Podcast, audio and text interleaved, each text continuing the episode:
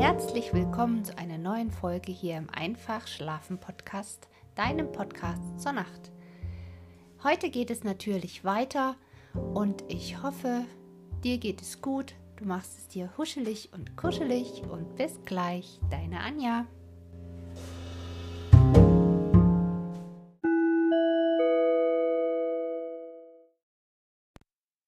Hat er denn keine Frauenfamilie? Und wo ist der bitterböse Jörg schließlich hingekommen? fragte Onkel Max weiter. Nein, er hat gar niemanden, antwortete die Schwester. Er lebt völlig allein, wirklich wie ein Einsiedler. Er hat eine lange, traurige Geschichte erlebt, die ich mit angesehen habe und die ihm gewiss alle Lust genommen hat, je eine Frau zu suchen. Der Bruder Jörg hat erst hier einige Jahre herumvagabundiert, hat nie gearbeitet, sondern gehofft, durch furchtbares Schimpfen auf all diejenigen, die keine Lumpen waren wie er, endlich doch noch sein Glück zu machen. Und als ihm dies nicht gelang, auch der gute Andres ihm endlich nicht mehr aus seinen Schulden und allem Bösen heraushelfen konnte und auch nicht mehr wollte, da ist er verschwunden. Wohin hat niemand recht gewusst. Jedermann war froh, dass er nur fort war. Was war denn die traurige Geschichte, Marie? fragte der Bruder. Die muss ich auch noch wissen. Und ich auch, sagte der Oberst und zündete zu der Erzählung vergnüglich eine neue Zigarre an. Aber Mann, bemerkte die Frau Oberst, dir habe ich dieses Erlebnis doch schon sechsmal erzählt. So, entgegnete ruhig der Oberst, es gefällt mir, wie es scheint. So fang an, ermunterte der Onkel. Du musst dich doch noch jenes Kindes erinnern können, Max, begann seine Schwester, von dem ich heute Abend schon einmal gesprochen habe, das ganz in unserer Nähe wohnte. Es gehörte dem bleichen, mageren Leineweber an, den wir immer fort sein Weberschäflein hin und her werfen hörten, wenn wir mit unserem Garten da standen. Das Kind sah ganz zart und nett aus und hatte große, lustig glänzende Augen und so schöne braune Haare. Es hieß Aloysi. In meinem Leben habe ich keine Aloysi gekannt, warf Onkel Max ein.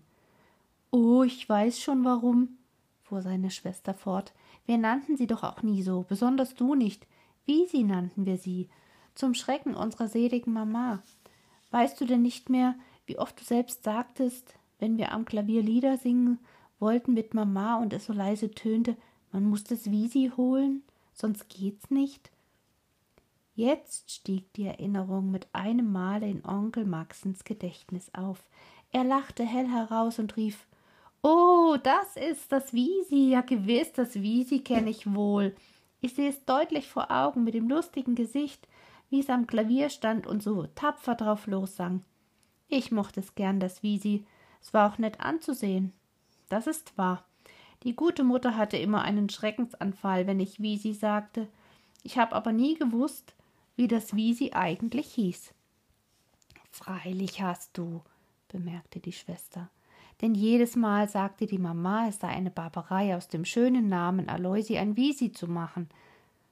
Das habe ich wohl jedes Mal überhört, meinte Onkel Max. Aber wo ist denn das Wisi hingekommen? Du weißt, es war in derselben Klasse mit mir in der Schule. Wir sind miteinander von Klasse zu Klasse gestiegen, bis hinauf zur sechsten. Da kann ich mich denn ganz gut erinnern, wie all diese Jahre durch der Andres als treuester Freund und Beschützer dem Wisi zur Seite stand in Freud und Leid. Und es konnte den Freund gut gebrauchen. Meistens, wenn es zur Schule kam und die Tafel mit den Rechnungen bedeckt bringen sollte, wie wir anderen auch, da stand nicht eine Zahl darauf. Es legte sie aber mit dem lustigsten Gesicht auf die Schulbank hin, und im folgenden Augenblick stand alles darauf, was darauf stehen sollte, denn der Andres hatte schnell die Tafel genommen und die Rechnung darauf gesetzt.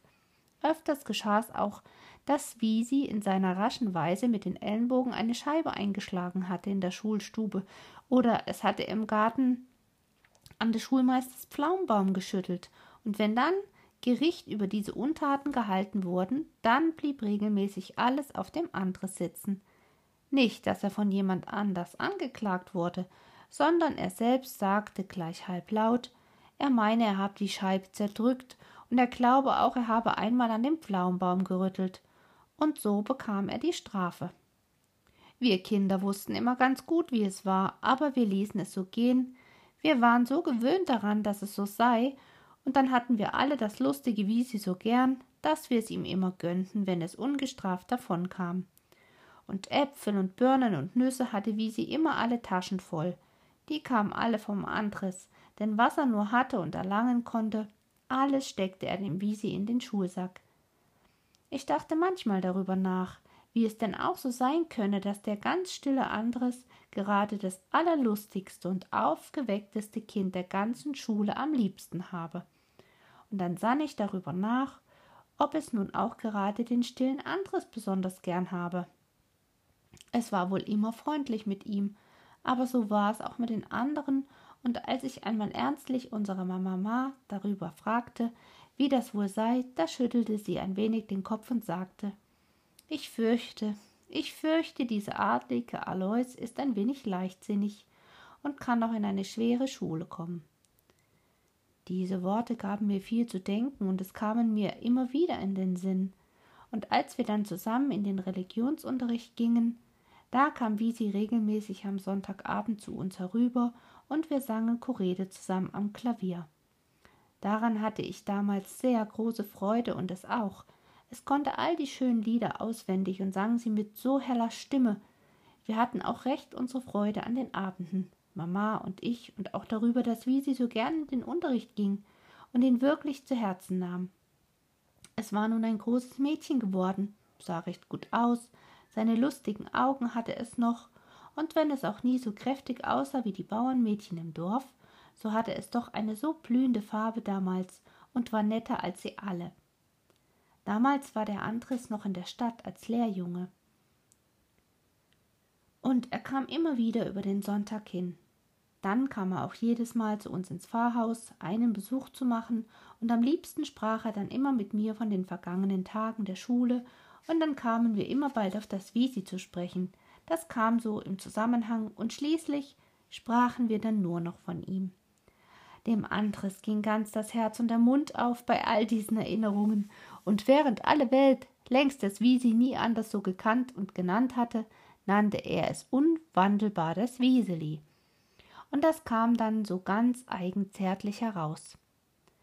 Da kam denn auch ein Sonntag, wir waren noch nicht achtzehn Jahre alt, Wiesi und ich, als es gegen Abend bei uns eintrat und ganz rosig aussah, und wo wir nun zusammensaßen, Mama war auch mit uns, da sagte denn Wiesi, es sei gekommen, uns mitzuteilen, dass es sich mit dem jungen Fabrikarbeiter versprochen habe, der seit kurzer Zeit im Dorfe wohnte, und dass sie gleich heiraten könnten, da er eine gute Anstellung habe unter der Fabrik, und so hätten sie denn schon alles festgesetzt, dass sie gleich in zwölf Tagen zusammenkommen könnten.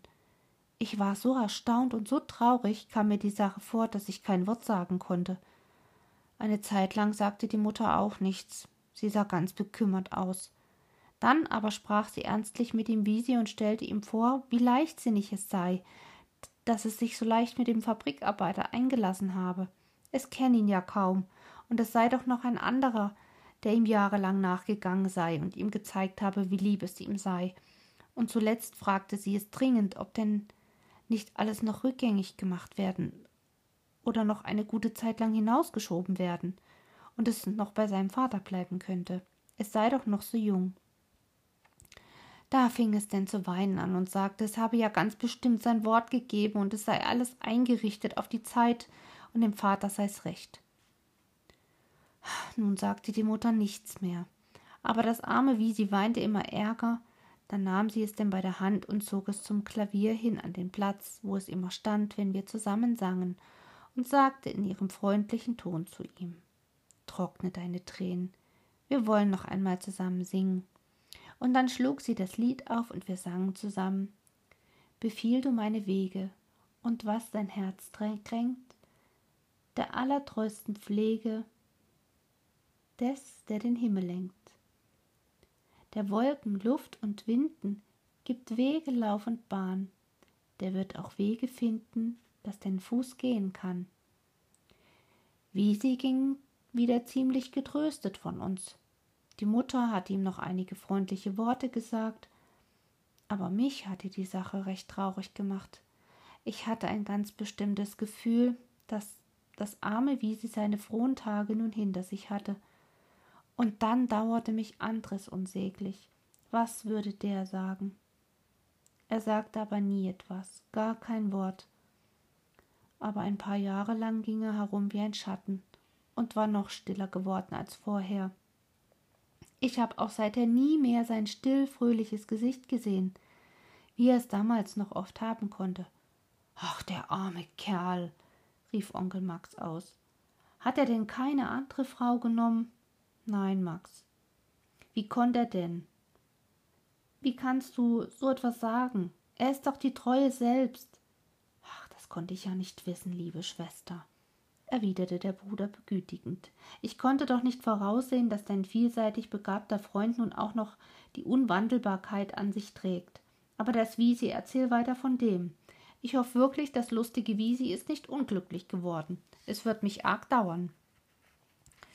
Ich merk schon, Max, sagte die Schwester, dass du heimlich es mit dem Wiesi hältst und kein Mitleid hast mit dem teuren Andres, dem es doch fast das Herz abgedrückt hat, dass das Wiesi für ihn verloren war.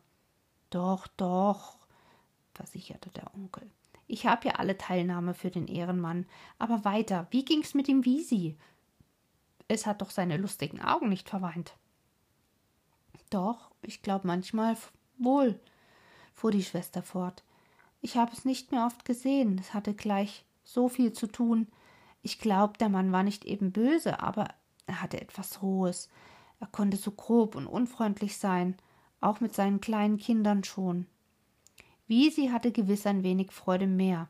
Es hatte mehrere nette Kinder, aber sie waren alle sehr zart. Es verlor sie wieder, eins nach dem anderen. Fünf hat es begraben müssen. Nur ein einziges ist ihm geblieben. Ein feines, zartes Geschöpfchen, ein kleines Wieseli. Es ist nicht viel größer als unser Miezchen und es ist doch gut drei Jahre älter. Wiesis Gesundheit hatte durch das alles so gelitten, dass man es deutlich sehen konnte, was kommen würde. Und nun ist es auch da. Eine schnelle Auszehrung rafft ihr Leben hin. Ich fürchte, es ist keine Hoffnung mehr. Nein, rief Onkel Max erschrocken aus. Das kann doch nicht sein. Ist's wirklich so? Kann man da nichts machen, Marie? Wir, wir wollen doch gleich nachsehen. Vielleicht ist noch zu helfen. Ach nein, da ist nicht mehr zu helfen, sagte die Schwester traurig. Da war überhaupt nicht mehr zu helfen. Wisi war für all die Arbeit und Anstrengung viel zu zart. Und was macht nun der Mann? Ach, den habe ich doch ganz vergessen. Das hat das kranke Wisi auch noch durchzumachen.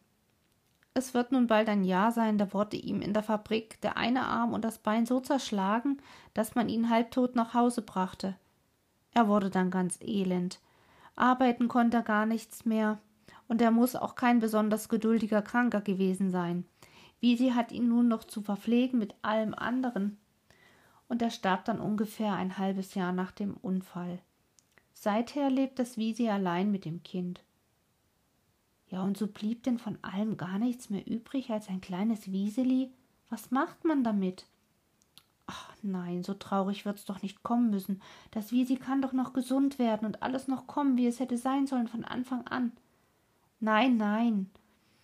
Dazu ist es zu spät entgegnete die Schwester sehr bestimmt. Das arme Wisi hat seinen Leichtsinn schwer büßen müssen, aber auch hier ist es spät geworden. Und fast erschrocken stand sie auf, denn über dem Gespräch war die Mitternachtsstunde vorübergegangen. Und seit einiger Zeit schon war der Oberst ganz still geworden. Er hatte sich in seinem Lehnstuhl zurückgelegt und war fest eingeschlafen. Onkel Max hatte zwar keinen Schlaf, denn mit der Erzählung von dem armen Wisi waren ihm alle Jugenderinnerungen so lebendig geworden, dass er noch eine Menge von Dingen und Persönlichkeiten besprechen wollte. Aber seine Schwester war unerbittlich. Sie hielt die Lichter in der Hand und drängte zum Aufbruch. So half denn nichts. Aber um nicht allein die unwillkommene Störung zu tragen, weckte er seinen Schwager mit einem so gewaltigen Ruck an seinem Stuhl, dass der Oberst mit seinem Schrecken emporschoss, als sei eine feindliche Bombe auf ihn gefahren. Aber sein Schwager klopfte ihm friedlich auf die Schulter und sagte Es war nur eine leise Mahnung von Seiten deiner Frau, dass wir uns zurückziehen möchten. Der Rückzug wurde dann vollzogen und bald stand das Haus auf der Höhe, ganz still im Mondschein da. Und unten am Berg stand eins, da sollte es auch bald stille werden. Jetzt brannte noch ein schwaches Lämpchen drinnen und warf seinen matten Schimmer durch das schmale Stubenfenster in die monderhellte Nacht hinaus.